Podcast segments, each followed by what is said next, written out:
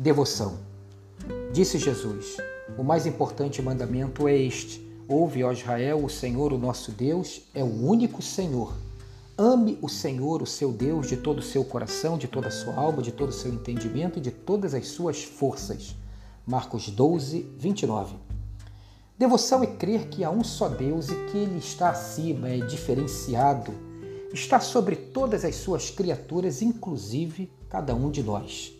A devoção nos impede de nos sentirmos deuses e de que qualquer um possa arrogar-se Deus.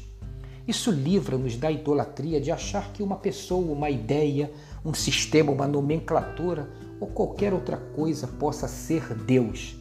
A devoção desmonta toda a articulação maligna dos falsos deuses, com suas relações de uso e abuso, de mérito e demérito, de manipulações e extorsões ameaçadoras, de sutilezas que aguçam a vaidade e a cobiça.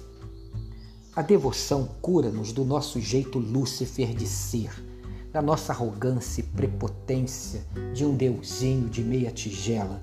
E descubro que nas minhas relações, inclusive de afeto, tudo tem que ser partilhado, discutido, conversado, respeitado e preste atenção que não há donos da verdade.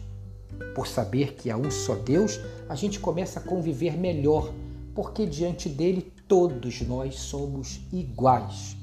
A devoção nos humaniza e nos faz olhar as pessoas nos olhos, nem por cima nem de baixo, mais centrados, equilibrados, serenos, abertos, respeitosos, dignos.